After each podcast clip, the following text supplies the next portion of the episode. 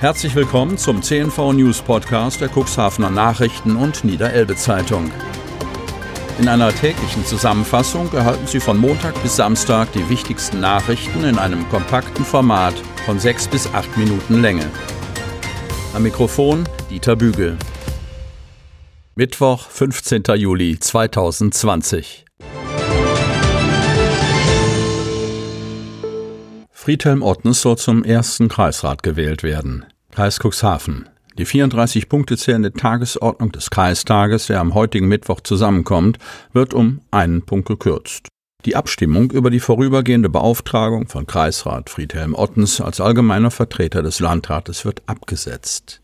Im Vorfeld war es in der Kooperation aus CDU, FDP, SPD und Grünen zu Verstimmungen über die Personalie gekommen, weil die CDU angekündigt hatte, den Vorschlag von Landrat Kai-Uwe Bielefeld nicht mitzutragen.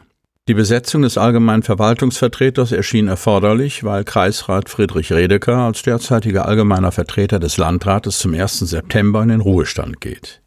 Die Position eines ersten Kreisrates ist aktuell unbesetzt. Ottens wäre als dienstältester Dezernent im Kreishaus bis zum Ablauf der Kommunalwahlperiode am 31. Oktober 2021 zum allgemeinen Vertreter bestellt worden. SPD-Mitglied Ottens ist in den Reihen der CDU umstritten.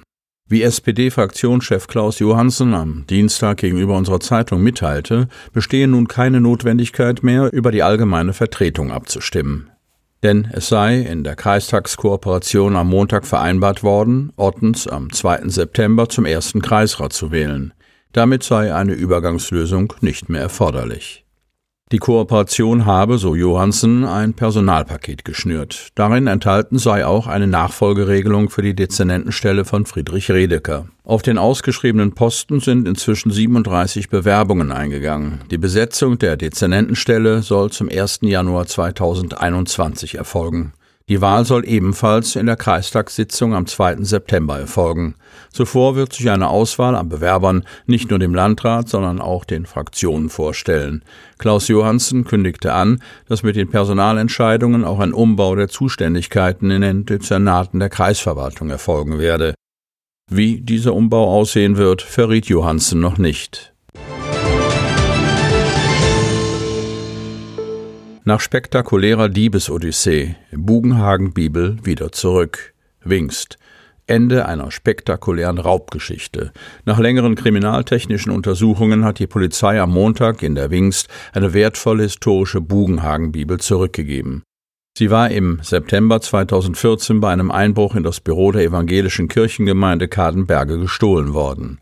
Die Bibel sei von einem Mann aus dem Rockermilieu der Hells Angels zurückgegeben worden, weil der Diebstahl von der Szene als schlechtes Omen gesehen worden sei, sagt Kadenberges Pastor Bert Hitzegrad.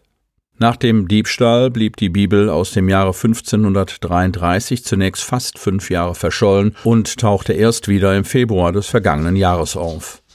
Sie wurde dem Journalisten Klaas Meyer-Heuer ausgehändigt, der für das Fernsehmagazin Spiegel TV arbeitet. Ihr Wert wird auf mindestens 10.000 Euro geschätzt. Ideell sei sie für die Gemeinde aber viel wertvoller, betonte Hitzegrad. Auch die ZDF-Sendung Aktenzeichen XY ungelöst hatte über den Fall berichtet. Demnach hatte der Hells Angel Rocker Meyer Heuer gesagt, er habe die Bibel von dem Dieb bekommen, der damit Spielschulden habe begleichen wollen.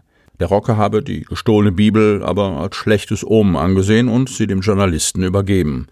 Der reichte sie an die Polizei weiter. Journalisten haben das Recht zu schweigen und müssen ihre Quellen nicht nennen. Die Bibel soll Hitzegrad zufolge in einem sicheren Safe gelagert werden. Von dem Buch, auch Lübecker Bibel genannt, gibt es nur wenige Exemplare, die meist im Besitz von Staatsbibliotheken sind. Benannt ist die Bibel nach Johannes Bugenhagen, 1485 bis 1558, der als Reformator des Nordens und wichtiger Weggefährte Martin Luthers gilt. Er war Herausgeber dieser ersten vollständigen niederdeutschen Bibel, die noch vor Luthers hochdeutscher Bibelübersetzung fertig wurde.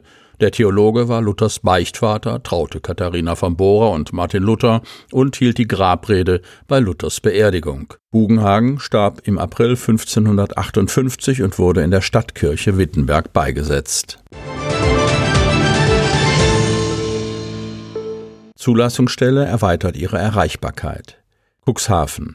Anfang Juli hatte der Landkreis Cuxhaven bekannt gegeben, dass die Zulassungsstellen in Cuxhaven und Schiffdorf ihren Betrieb auf Terminvergaben umstellen. Der Grund? In den Zulassungsstellen des Landkreises sei es in den vergangenen Wochen vermehrt zu langen Wartezeiten gekommen. Diese Situation war aufgrund der Abstandsgebote mit einer großen Belastung für die Wartenden verbunden.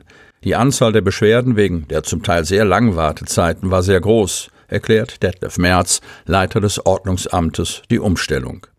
Bei der Telefonnummer, die zur Terminvergabe angegeben ist, war zumindest zu Beginn jedoch kaum ein Durchkommen.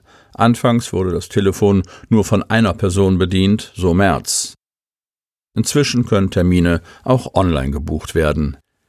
Aktuell müssen diejenigen, die einen Termin buchen, mit einer Woche Vorlaufzeit rechnen. Ein Hinweis hat Detlef Merz für diejenigen, die einen schnelleren Zulassungsvorgang benötigen. Die haben immer noch die Möglichkeit, einen Zulassungsdienst in Anspruch zu nehmen. Damit geht es meistens sehr schnell. Corona-Verordnung. Landrat wünscht sich mehr Klarheit. Kreis Cuxhaven.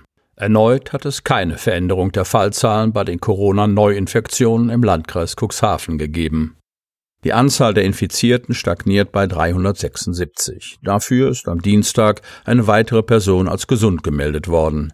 Damit sind im Kreis nur noch drei Personen an Covid-19 erkrankt. Sie befinden sich in stationärer Behandlung im Krankenhaus, eine Person wird intensivmedizinisch betreut. In der Stadt Cuxhaven gibt es aktuell nur noch eine erkrankte Person. Die Samtgemeinden Landhadeln, Hemmoor, Börde-Lamstedt und die Gemeinde Wurster Nordseeküste gelten offiziell als Corona-frei. Die Infektionsquote als Indikator für die Neuinfektion pro 100.000 Einwohner über den Zeitraum von sieben Tagen liegt mittlerweile seit fünf Tagen bei 0,5. Landrat Kai-Uwe Bielefeld übt Kritik an den am Montag veröffentlichten weiteren Lockerungen des Landes Niedersachsen. In der Verordnung ist vieles schwerfällig formuliert. Wir hätten uns mehr Klarheit für die Bürgerinnen und Bürger gewünscht. Es fehlten konkrete Aussagen dazu, in welchem Rahmen private Feiern möglich seien. Das führe zur Verunsicherung in der Bevölkerung. Das Bürgertelefon des Landkreises ist von Montag bis Freitag von 8 bis 12 Uhr unter 04721 662006 erreichbar. Sie hörten den Podcast der CNV Medien, Redaktionsleitung Ulrich Rode und Christoph Käfer. Produktion Rocket Audio Production.